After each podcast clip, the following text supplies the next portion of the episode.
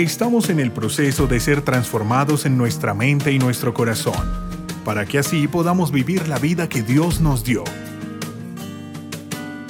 El pastor César Fajardo te da la bienvenida a un tiempo de intimidad y comunión con Dios. Sin muros habitaremos. ¿Cómo peleamos nuestras batallas? ¿Cómo las peleo? Y a veces la pregunta es, ¿y cómo lo hacemos? Y muchas veces las personas piensan que las peleas se ganan preocupándose, angustiándose, las peleas se ganan culpando a otros, eh, las peleas se ganan haciendo engaño, trampas, mentiras, las peleas se ganan simplemente declarándose en derrota y diciendo, no, yo ya no puedo, efectivamente no puedo continuar. No es la manera en que Dios ha establecido que nosotros ganemos en los conflictos que vivimos o superemos las adversidades que tenemos. Para el Señor es otra cosa muy distinta. Para el Señor depende mucho de qué es lo que tú crees. Lo que tú crees determina cómo enfrentas tus batallas. Cuando una persona simplemente en su corazón cree que no es capaz, pues enfrenta sus batallas con un sentimiento de incapacidad. Cuando una persona cree que es imposible que mi hogar sea restaurado o que mis hijos sean rescatados de la droga o que mi vida cambie, lo que cree se le vuelve la realidad. Y con esa actitud afronta los desafíos. Por eso Henry Ford, el famoso empresario, decía, si crees que puedes, tienes la razón. Y si crees que no puedes, también tienes la razón. Todo depende de cómo yo creo. Y lo que yo creo se vuelve mi realidad. Y lo que yo creo es donde termino finalmente. Por lo tanto, podemos pensar en este momento que estamos en el lugar donde hemos creído que debemos estar. Y si queremos estar en otro espacio, tenemos que tener que cambiar nuestras creencias, nuestra fe. Porque cuando usted cree, no puedo, no soy capaz, ahí va a terminar. Pero cuando usted cree y cree que puede salir adelante, simplemente depende en quién pone su fe para creer. La Biblia dice que tenemos una fe como un granito de mostaza, ¿sí o no? Y para Dios no le importa el tamaño de la fe. Lo importante para Dios es en quién pones esa fe. ¿Ok? Esa es la clave. ¿Cuál es la clave? ¿En quién pones la fe? Entonces todos tenemos una medida de fe, dice la palabra. O sea, todos tenemos la capacidad de creer, de confiar. Cuando usted se levanta en la mañana y va al restaurante y desayuna, usted está confiando que la persona que preparó la comida se lavó las manos, lavó bien las ollitas, hizo todo limpio. ¿Sí es así o no? ¿Estamos creyendo eso o no? Porque si creyéramos que no, anoche los ratones estuvieron ayudando a preparar la comida. Creo que a ese restaurante no vamos porque eso es lo que creemos. Pero si vamos y comemos y comemos con confianza es porque creemos en la persona que preparó la comida. Cuando te subes en un avión, estás confiando que los mecánicos hicieron bien su trabajo. Que la persona encargada de ponerle combustible al avión no se le olvidó colocarle el combustible. Porque si no, ¿qué pasaría? Si no creemos que hayan hecho bien su trabajo, ¿qué hacemos? Entonces comienza a darse cuenta que nosotros vamos actuando conforme a lo que nosotros creemos. Y muchas veces nuestra fe está enfocada en algo o en alguien. Y en realidad el milagro comienza cuando? Cuando nosotros ponemos la fe en la persona correcta. ¿Vamos bien o no vamos bien? Ok. Jesús una vez sube al monte y se lleva a tres de sus discípulos. Y allá se transfigura el Señor y comienzan sus vestiduras a ponerse blancos, que no hay ningún blanco al que se le pueda comparar, un blanco resplandeciente. Y Pedro emocionado y los discípulos viendo la gloria del Señor. Y están tan emocionados con el tema que Pedro llega un momento en que dice, venga Señor, no nos bajemos de este monte, quedémonos aquí y hacemos tres cabañas, una para ti, otra para Elías, otra para Moisés, y nos quedamos en este monte. A todos nos gusta vivir en el monte. Pero la realidad es que nuestra vida a veces tiene montes, pero a veces tiene qué? Valles, valles. En el monte estamos en la adoración, en el monte estamos contemplando la hermosura del Señor. Pero luego el Señor baja del monte al valle. ¿Y con qué se encuentra? Una multitud. Una multitud que está discutiendo. Y cuando la multitud ve venir al Señor, sorprendida, se van todos donde el Señor. Y el Señor dice, estos que se traen. Y les pregunta, ¿qué discutían? Y la respuesta es silencio absoluto de todo el mundo. Hasta que un hombre levanta la mano y dice, Señor, yo tengo un hijo, está poseído por un demonio que no lo deja hablar, lo tiene mudo, le ha buscado quitarle la vida muchas veces, lo traje a tus discípulos y no pudieron echarlo fuera. Ahí la expresión no pudieron significa no tuvieron la capacidad, no tuvieron el poder, no tuvieron la fuerza para derrotar ese demonio. Como pueden darse ustedes cuenta, en el monte adoramos, pero en el valle tenemos que pelear las batallas. Y cuando el Señor escucha eso, el Señor da esas expresiones que le salen de lo profundo de su ser y dice, esta gente tan incrédula, ¿hasta cuándo me los voy a tener que aguantar? Tráigame al muchacho. Dice, cuando se lo traen, apenas el muchacho o el demonio que estaba en el muchacho ve a Jesús, coge al muchacho y como si fuese un ataque de epilepsia, lo tira al piso, comienza a tirar espumarajos por la boca y queda así, todo rígido. Y el Señor le pregunta al papá, ¿cuánto hace que lleva esto? Dice, desde niño, desde pequeño, hace eso. A veces lo tira en el fuego, a veces lo tira en el agua y lo quiere matar. Y ahí viene una expresión que manifestó todo lo que el hombre tenía en su corazón. La expresión fue, si puedes hacer algo, ten misericordia y ayúdanos. ¿Qué está diciendo el hombre? Si puedes, si puedes. El hombre tiene su capacidad de creer y trajo tal vez a este joven con la esperanza que, lo, que encontrarse con Cristo, pero como Cristo no estaba, se lo llevó a los discípulos y los discípulos hicieron su mejor esfuerzo para poderlo sacar. Además dice que entre la multitud estaban los fariseos y los escribas que seguramente comenzaron a burlarse, a criticar. Si ves, están locos, esa gente no tiene poder, esa gente, ese menosprecio que muchas veces existe en las cosas de Dios. Así que el hombre en ese momento está con esta frustración. Veo a mi hijo por años sufriendo.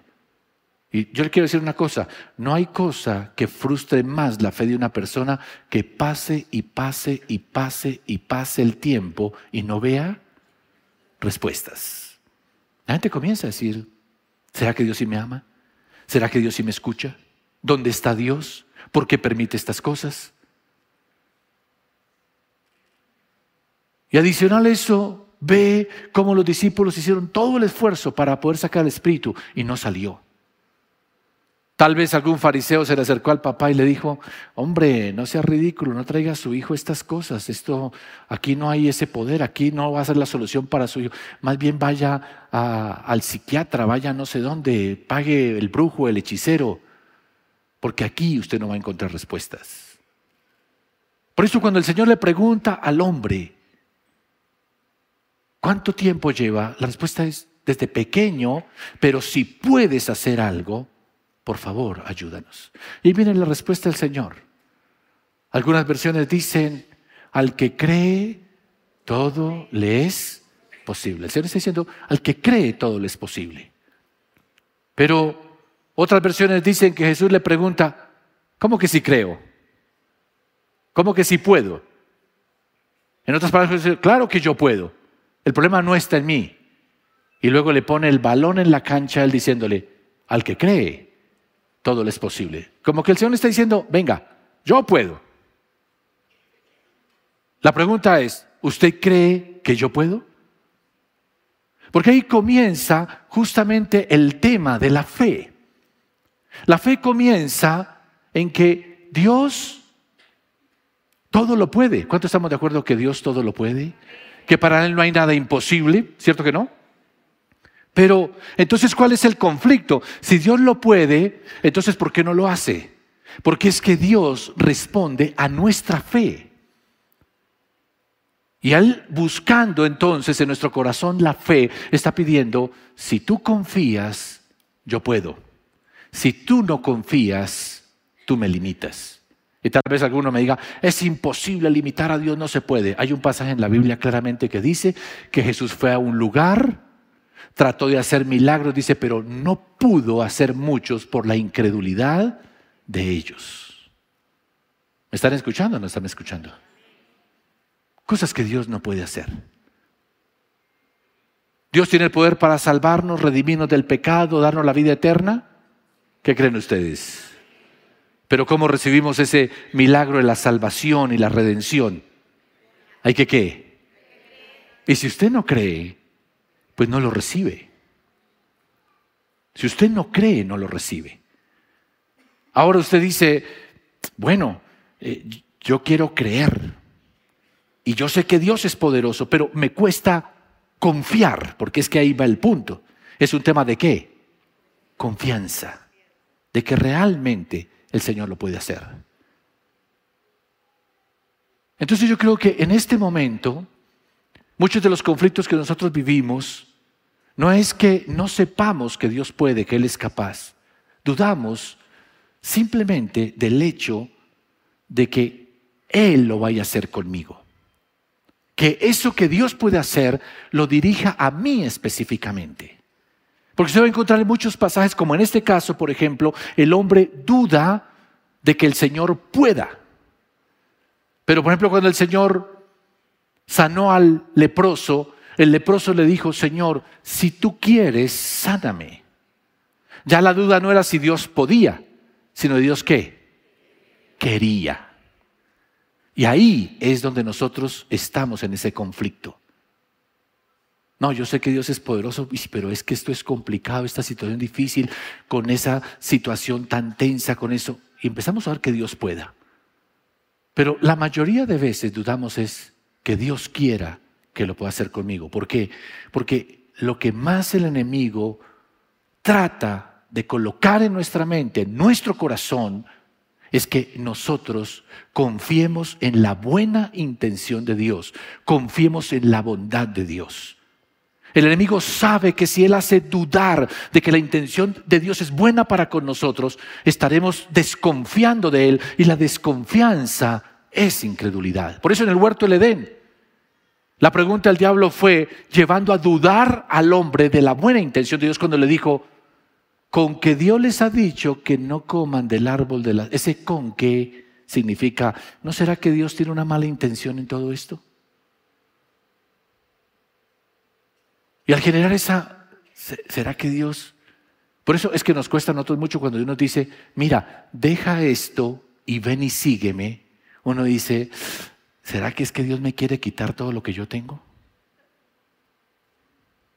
Cuando el Señor te dice, entrégalo todo y ven y confía en mí. Uy, es como, no sé, esas propuestas me suenan como que Dios me quiere dejar en la pobreza, me quiere quitar lo poco que tengo. Y es ahí donde el enemigo logra colocar la semilla de la incredulidad. Y cuando ya nosotros nos volvemos incrédulos, no confiamos en Dios, nos dejamos guiar por el enemigo. Y Él empieza a mover nuestra vida en la dirección que Él quiere. Y cuando nos damos cuenta, estamos lejos de Dios y haciendo la voluntad del enemigo. ¿Me escuchan o no me escuchan?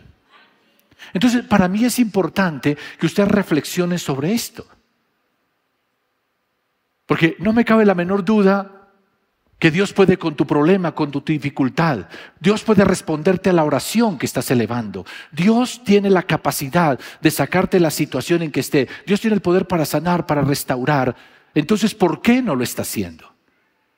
Y es porque el Señor justamente, Él nos ama, quiere lo mejor, pero el canal a través del cual fluye su poder se llama fe.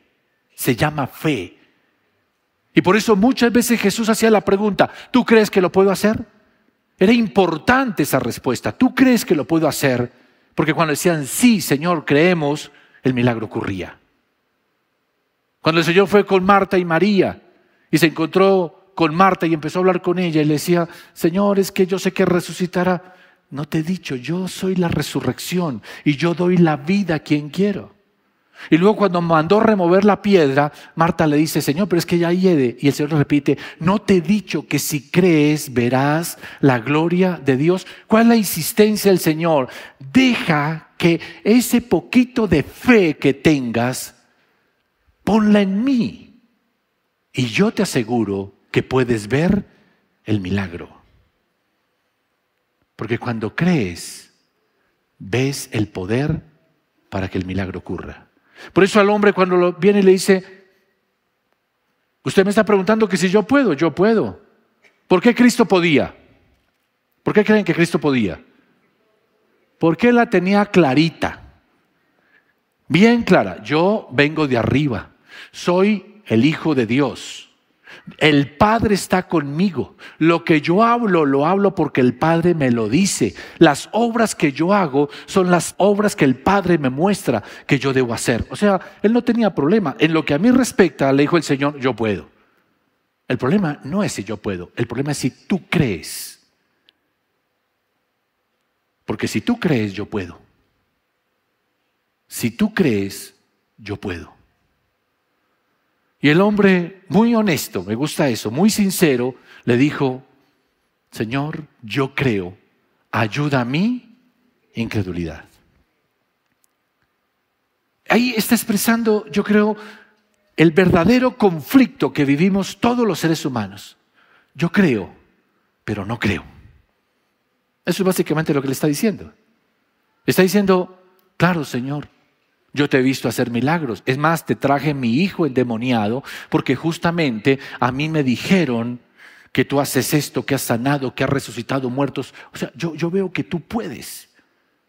Pero algo en mi interior me lleva a ese conflicto. Tal vez ver a mi hijo tantos años sufriendo, ver que tu discípulo no lo pudieron echar, todo lo que los fariseos me están diciendo, me están haciendo dudar. Y es donde sale uno de los clamores, yo creo, más sinceros que uno puede encontrar en la palabra y es, Señor, yo creo, pero ayuda a mi incredulidad. Pero, ¿saben? Sorprendentemente, bastó que el hombre dijese eso. Y el Señor reprendió al demonio, salió y el muchacho fue totalmente sano. ¿Por qué razón? Porque aunque el hombre dijo, tengo mis dudas, mis conflictos, pero aún así decido confiar en ti, el Señor dijo, eso es solo lo que necesito. Ese grano mostaza de tu fe puesta en mí hará que el milagro ocurra en tu vida. ¿Me está escuchando o no me está escuchando? Hoy el Señor viene buscando en ti, porque el Señor conoce tu necesidad. Él conoce que tienes tentaciones que no has podido derrotar. El Señor sabe que estás viviendo luchas y conflictos en los cuales no has podido superar. El Señor sabe de que hay momentos en que quieres tirar la toalla, no quieres seguir adelante, que ves el futuro con pesimismo, que estás sintiendo que no vas a alcanzar todo lo que se te ha prometido y que hay momentos en los cuales sencillamente piensas que todo eso que Dios te ha dicho nunca se va a hacer realidad. Él lo sabe. El Señor sabe que tú estás bajo presión constante del enemigo, atacando tu mente, diciéndote, ¿por qué tienes que confiar? ¿Por qué tienes que creer? ¿Por qué tienes que meterte de cabeza en eso? Porque el diablo sabe que si te hace dudar, no vendrá ese poder de Dios. No te vas a conectar con el que puede hacer el milagro, porque conectarse con Cristo significa esa conexión que la produce la fe. Porque sin fe es imposible agradar a Dios. La fe es la que te conecta. Y cuando tú, a pesar de tu temor, a pesar de tu lucha, dices, Señor, voy a confiar en ti, voy a empezar a dejarme guiar por ti, eso es lo que el Señor necesita. Porque ahí entonces se genera la conexión de la confianza en Él. Y entonces de Él comienza a fluir el poder para salvarnos. Porque ustedes saben que la salvación es por fe por confiar de que Cristo murió en la cruz del Calvario y al morir cargó con mis pecados y en su sacrificio yo soy perdonado. Y tal vez viene la voz que te dice, pero es que tú eres un miserable, tú no te puedes olvidar de todo lo malo que has hecho, tú sabes lo pervertido que has sido. Pero si usted dice, no importa lo que ella ha hecho, yo sé que la embarré, pero voy a confiar que el sacrificio de Cristo es suficiente, ¿qué va a ocurrir en ese momento? El poder de salvación viene sobre tu vida. Porque la salvación no es por obras, es por fe. ¿Me está escuchando o no me está escuchando?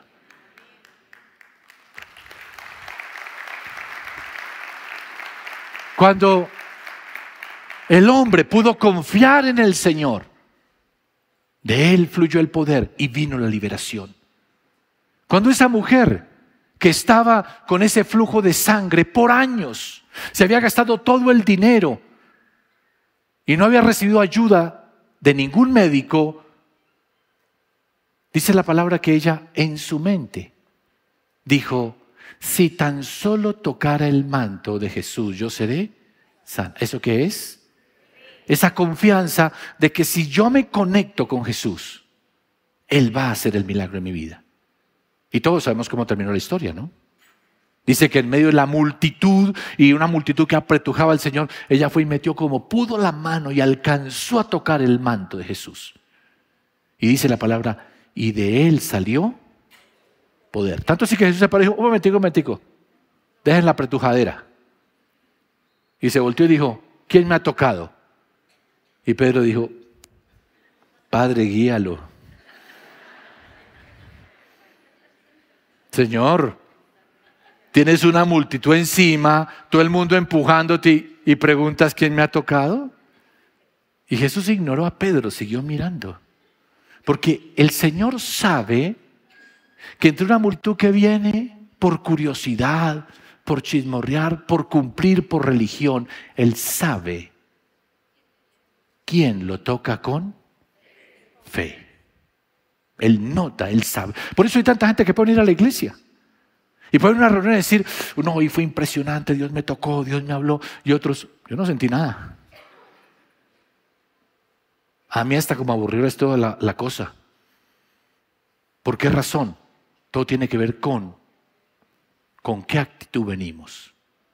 Cuando yo digo, Dios me va a hablar hoy, hoy va a ministrar a mi corazón, Él va a levantarme, usted prepara su corazón para eso, como lo hizo la mujer. Cuando venga aquí, el Señor va, aquí Él sabe. Este tiene fe, este la tiene, este, este viene porque si no la mujer lo echa a la casa. Este viene porque, claro, como la otra semana tiene que hacer un negocio, entonces ahí sí viene a, a buscarme. Pero Él sabe aquellos que están diciendo, Señor, tengo mi lucha, mis conflictos, pero en ti está el poder, en ti está la salvación, en ti está la redención, porque tú eres el Hijo de Dios, porque para ti no hay nada imposible, porque tú te levantaste entre los muertos, tú derrotaste los poderes de las tinieblas, y yo sé que si yo confío en ti, a pesar de mis dudas y luchas, yo veré el milagro, porque tú eres el Dios Todopoderoso. Cuando tú actúas de esa manera, tú ves el milagro, tú ves la respuesta. Y yo sé que tal vez alguno me va a decir aquí, bueno, ¿y qué hago cuando no tengo fe? ¿Qué hago? Justamente esa fue la inquietud de los discípulos, porque cuando lograron echar al demonio, el Señor entró a la casa, los discípulos corrieron detrás de él, se sentaron y el Señor estaba tomándose un vasito con agua y cuando viene uno le dice, oiga Señor, pero explícanos, porque la vez pasada nos mandaste echar fuera demonio, nosotros sanamos y echamos fuera demonio, ¿por qué este no lo pudimos echar? ¿Por qué no pudimos? Ahora, queda claro una cosa, el Señor le había dicho, por vuestra poca fe, la razón era la fe. Pero en ese momento el Señor le responde y le dice, venga, lo que pasa es que hay ciertos demonios que solo salen con oración. Eso le está diciendo, ustedes tienen poca fe, no pudieron echar el demonio por su poca fe, pero es porque ustedes no están qué? Orando. La oración alimenta la fe. Por eso una de las características que todos los evangelios más muestran de Jesús son su vida de oración. Se levantaba en las madrugadas, se iba a lugares apartados, lo veían orar. Los discípulos por eso le preguntaron, enséñanos a orar. Cristo era un hombre de oración, de oración, de oración, constantemente conectado con Dios, andaba en esa comunión con el Señor. Tanto así que él decía, yo no hago las cosas por mi propia cuenta, lo que el Padre me dice, eso yo hago. Eso significa comunión, oración. Tú quieres tener fe, pues tienes que meterte con Dios y realmente empezar a orar y orar con intensidad. Por eso Santiago dice, la oración del justo puede mucho. Y la compara con la de Elías, que dice, Elías era hombre sujeto a pasiones como las nuestras, pero oró como con entrega, con fervor, y oró y oró y oró, y dice la palabra, y fue escuchado. Hoy, hermanos, todos quieren milagros y todos quieren poder, pero no quieren la comunión con Cristo. Y si usted quiere realmente comenzar a que ese granito de fe se fortalezca y se ha puesto realmente en el Señor Jesucristo, tiene que estar en comunión con Él. Muéstreme su vida de oración y yo le mostraré la fe que usted tiene. Hoy la gente piensa que no, Dios tiene que hacerme los milagros que yo diga y las respuestas que yo necesite y me tiene que levantar a niveles porque yo seré levantado y seré puesto por cabeza y no por cola pero andan a metros del Señor. No invierten su vida en una relación con Dios. Gastan más tiempo con sus amigos en conversaciones inútiles y vanas que lo que gastan conversando con el Señor. Andan escuchando más lo que dicen redes sociales que lo que Dios dice. Y luego se preguntan por qué no hay fe. De ahí la famosa pregunta del Señor cuando dijo, ¿y hallará el Hijo del Hombre fe cuando vuelva? Porque una de las mayores crisis, carencias y vacíos de la iglesia actual, de los cristianos actuales, se llama fe. Y no hay fe porque no somos gente de oración. Lo que Jesús le dijo, ustedes pueden echar ese demonio. Fácilmente lo pueden echar si tienen la fe. Pero para tener esa fe, ¿qué hay que hacer? Debían haber orado. Por eso el Señor pudo venir al valle y echar el demonio, porque había pasado tiempo en la presencia de Dios. Yo simplemente se la dejo en su cancha. ¿No será que la falta de respuesta a algunas de las cosas que usted está buscando es porque usted no tiene una comunión genuina con Dios? ¿No lleva genuinamente una vida de oración? Porque usted tiene oración, tendrá fe. Y ahí se la dejo. Mire qué va a hacer. La segunda cosa que alimenta la fe es la palabra de Dios. Porque la fe viene por el oír y el oír la palabra de Dios. ¿Cómo viene la fe? ¿Por ¿Cómo viene la fe? No los escucho. ¿Cómo viene la fe? ¿Y oír qué cosa? La palabra de Dios. Cuando una persona se conecta con Dios, lo busca sinceramente y de corazón, siempre Dios va a terminar hablándole. Y cuando Dios le habla a uno, la fe de uno se alimenta. Porque ahí vienen las promesas, viene la convicción a nuestros corazones, es lo que derrota el temor, es lo que derrota los argumentos del enemigo. Y no voy a pedir que levanten la mano, pero voy a hacer la pregunta. ¿Cuál significa pregunto, pero no levante la mano? ¿Cuántos de ustedes no se han leído la Biblia de pasta a pasta? ¿Por qué? Porque la gente dice, no entiendo, porque el Señor no me hace milagros, porque no restaura mi matrimonio, porque yo no veo cambios, como no veo prosperidad, tanto que prometen esto. ¿Dónde está tu fe? Y tu fe nunca se va a levantar hasta que tú no oigas la voz de Dios. Y para eso hay que invertir tiempo en su palabra, orándola, meditándola, estudiándola. Hoy la gente escasamente lee unos cuantos versículos. Y yo no tengo nada contra los devocionales que aparecen por internet, pero normalmente los devocionales de internet son unos versículos sueltos de una cosa, de la otra, pero nadie lee consistentemente la palabra. Y no invierten ese tiempo. Y luego se preguntan, ¿y por qué no hay el milagro? ¿Por qué no hay fe? ¿Y por qué no hay fe? Porque no estás escuchando la voz de Dios. Vienen a la predicación. Y mientras uno está enseñando, están mirando redes sociales. Están chateando con otra persona. Y luego se preguntan, ¿y por qué yo no experimenté la presencia de Dios? ¿Y por qué no sentí que Dios me hablara? Porque es que para uno ir a Dios hay que escuchar atentamente la voz de Jehová, tu Dios. ¿Cómo hay que escuchar? Y ahora no hay atención. Hay atención para cualquier otra cosa, menos para la palabra de Dios. Y yo por lo menos sé que en este momento yo, estoy predicando la palabra de Dios. ¿En cuántos corazones va a caer esa semilla y que va a dar fruto? En los que escuchen con atención. Diga, Señor, háblame, yo necesito escuchar. Y yo le estoy dando a usted la llave que puede hacer que produzca el milagro. Pero muchos van a salir y dos horas después le van a preguntar de qué hablan, ni se van a acordar. Porque una cosa que alimenta la fe es la palabra. Y hoy la gente menosprecia la palabra. Y se puede leer montones de cosas, menos la palabra. ¿Y usted quiere alimentar su fe? ¿Quiere ver el milagro? Muéstreme. ¿Cuánto tiempo va a invertir en la palabra? Número tres, ¿cómo está confesando? Porque uno ora, recibe la palabra, pero luego hay que confesarla. Con el corazón se cree, pero con la boca se confiesa. Yo soy un hijo de Dios. Y eso hay que creerlo aquí, pero para que ocurra el milagro, hay que confesarlo. Por eso Jesús le dijo, yo puedo. Porque Jesús sabía, soy el Hijo de Dios, descendí de lo alto, tengo las palabras del Padre, hago las obras del Padre, yo puedo.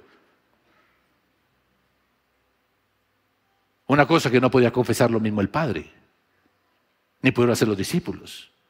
Entonces usted tiene que ir generando esa comunión con Dios, llenando su palabra, hasta que su corazón te llene y puedas decir como Jeremías, quise callar, pero había un fuego en mi interior que no me dejaba quedar callado y terminé proclamando lo que Dios dice. Y ahí es cuando se levanta el cristiano que dice, yo puedo. Y puedo porque el Señor está conmigo, porque soy un hijo de Dios, porque el Señor no me dejará avergonzado, porque Él en la cruz del Calvario derrotó al enemigo y yo soy más que vencedor en Cristo Jesús. Cuando gente así habla con esa autoridad y le habla su problema y le dice, problema no me vas a derrotar, el que está conmigo es más poderoso que tú y yo en Él soy más que vencedor, es la gente que se levanta y ve el milagro y ve el cambio y ve la transformación. Pero hoy Mucha gente, toda su confesión es queja y queja y queja. Ay, que no sé, esta situación, y si viste vieja, y no sé qué, y en la iglesia le hace falta, y mi líder no sé qué más cosas. Y andan contaminando la mente de todo el mundo con su queja. Y hermanos, queja no produce milagros. Fe produce el milagro. Evalúe cómo habla usted. ¿Habla las palabras de Dios o habla las palabras de su carne? Así que vaya haciendo cuenta de por qué no vemos el milagro. Porque si crees, al que cree, todo le es posible. Y por último, usted tiene que también en esa fe y en esa confianza actuar. Empezar a vivir como si hubiera respondido. Me encanta que muchas veces Jesús que hizo milagros probaba la fe de esas personas con una acción. Por ejemplo, cuando vinieron los leprosos, pregunta al Señor, ¿puedo yo hacer esto? Todos respondieron, sí, Señor, creemos. Eso necesitaba el Señor Jesús. Creyeron. Ok, ok, demuéstrenme que tienen fe. Vayan donde el sacerdote y muéstrense como si estuvieran sanos. Ahora, si los leprosos hubieran dicho, ay, no, hermano, estábamos del sacerdote, nos va a ver con la lepra, ya hemos ido muchas veces, vamos a terminar igual. ¿Hubieran recibido el milagro? No, dice que se levantaron, leprosos todavía, se levantaron y corrieron donde el sacerdote. Y dice que mientras iban, fueron sanados. ¿Mientras qué? No los escuché, ¿mientras qué? Iban. A veces necesitamos actos de fe que demuestren que sí estamos creyendo que estamos confiando en el Señor. Porque si no damos el, paso de fe, entonces no vamos realmente a mostrar que estamos confiando en el Señor. Ustedes saben la historia de Naamán, casi se queda leproso. ¿Por qué razón? Porque el profeta le dijo, así te dice el Señor, ve y tírate siete veces en el Jordán. Ahora, déjeme decirle esto, Naamán tenía fe, porque fue y buscó al profeta ¿Y por qué buscó al profeta? Porque creía que el profeta lo podía sanar. Pero cuando oyó la voz de Dios que le pidió una acción, ya Namán se echó para atrás. Dijo, nada, irme a tirar ese río todo sucio. No, mejor voy a los ríos de Samaria que son limpios, transparentes. Si no es porque los soldados le dicen, venga hermano, si el profeta le pide algo complicado, ¿no lo haría usted? Y si le pide que se revuelque en ese río, intentémoslo, Señor, ¿quién quita? Y fue y se tiró una, dos, tres, cuatro. Y en la séptima dice que salió con su piel como la de un bebé, totalmente sano. ¿Por qué? Porque al fin decidió creer que algo podía pasar. Yo termino diciéndoles hoy, hermanos, el mismo Cristo que ascendió a los cielos también está aquí hoy en medio de nosotros. ¿Conoce las necesidades de todos? Sí, sin duda conoce la necesidad de todos. ¿Tiene el poder para suplir la necesidad de todos? Bueno, ese amén de algunos que tienen fe, entonces, ¿tiene el poder para suplir la necesidad de todos? Listo, puede. Ahora, el siguiente paso, ¿quiere? ¿Querrá el Señor suplir la necesidad de todos? Pero de usted depende ahora ir derrotando ese conflicto de la fe. ¿Cómo? Pasando el tiempo que Dios le indique en su presencia escudriñando su palabra, buscando alimentar, conocer al Señor y fortalecer su fe en Él. No le dé temor empezar a abrir su boca y a declarar lo que Dios le está prometiendo está diciendo que va a hacer. No declare otra vaina, declare lo que Dios por su espíritu coloque en su corazón y actúe. Y le aseguro que el demonio que le ha estado limitando saldrá y usted será más que vencedor en Cristo Jesús.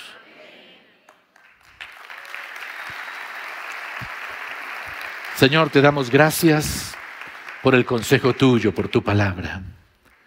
Glorifícate, Señor, porque estos son tiempos de incredulidad. Tiempos donde todo el mundo quiere verte a ti obrar de una manera sobrenatural. Pero no estamos creyendo, no estamos confiando en ti. Muchos corren, Señor, a confiar en sus propias capacidades y talentos Muchos corren a buscar respuestas en los hombres. Muchos corren donde brujos, gurús, consejeros, astrólogos,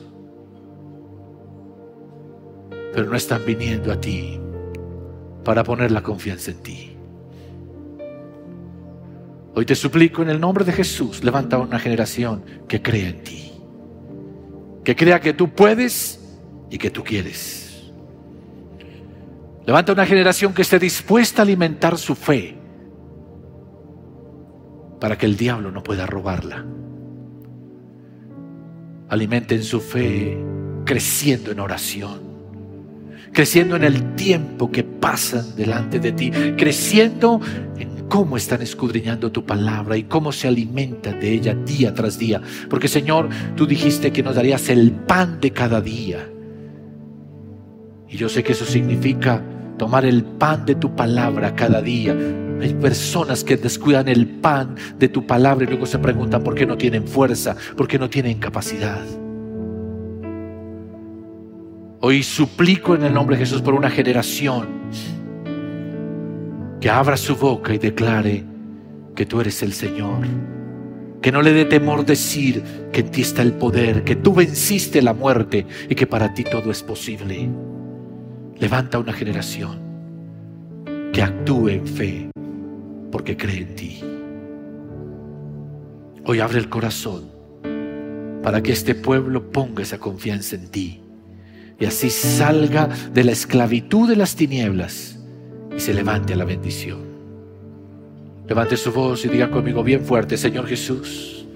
No los escuche, diga, Señor Jesús, en este día abro mi corazón y decido, Señor, confiar en ti, creer en ti, creer que eres el Hijo de Dios, creer que tú venciste la muerte y creer que en ti hay salvación y hay vida eterna. Creo que puedes darme perdón y salvación. Y creo que tú quieres dármelo. Y por eso hoy recibo tu perdón y tu salvación.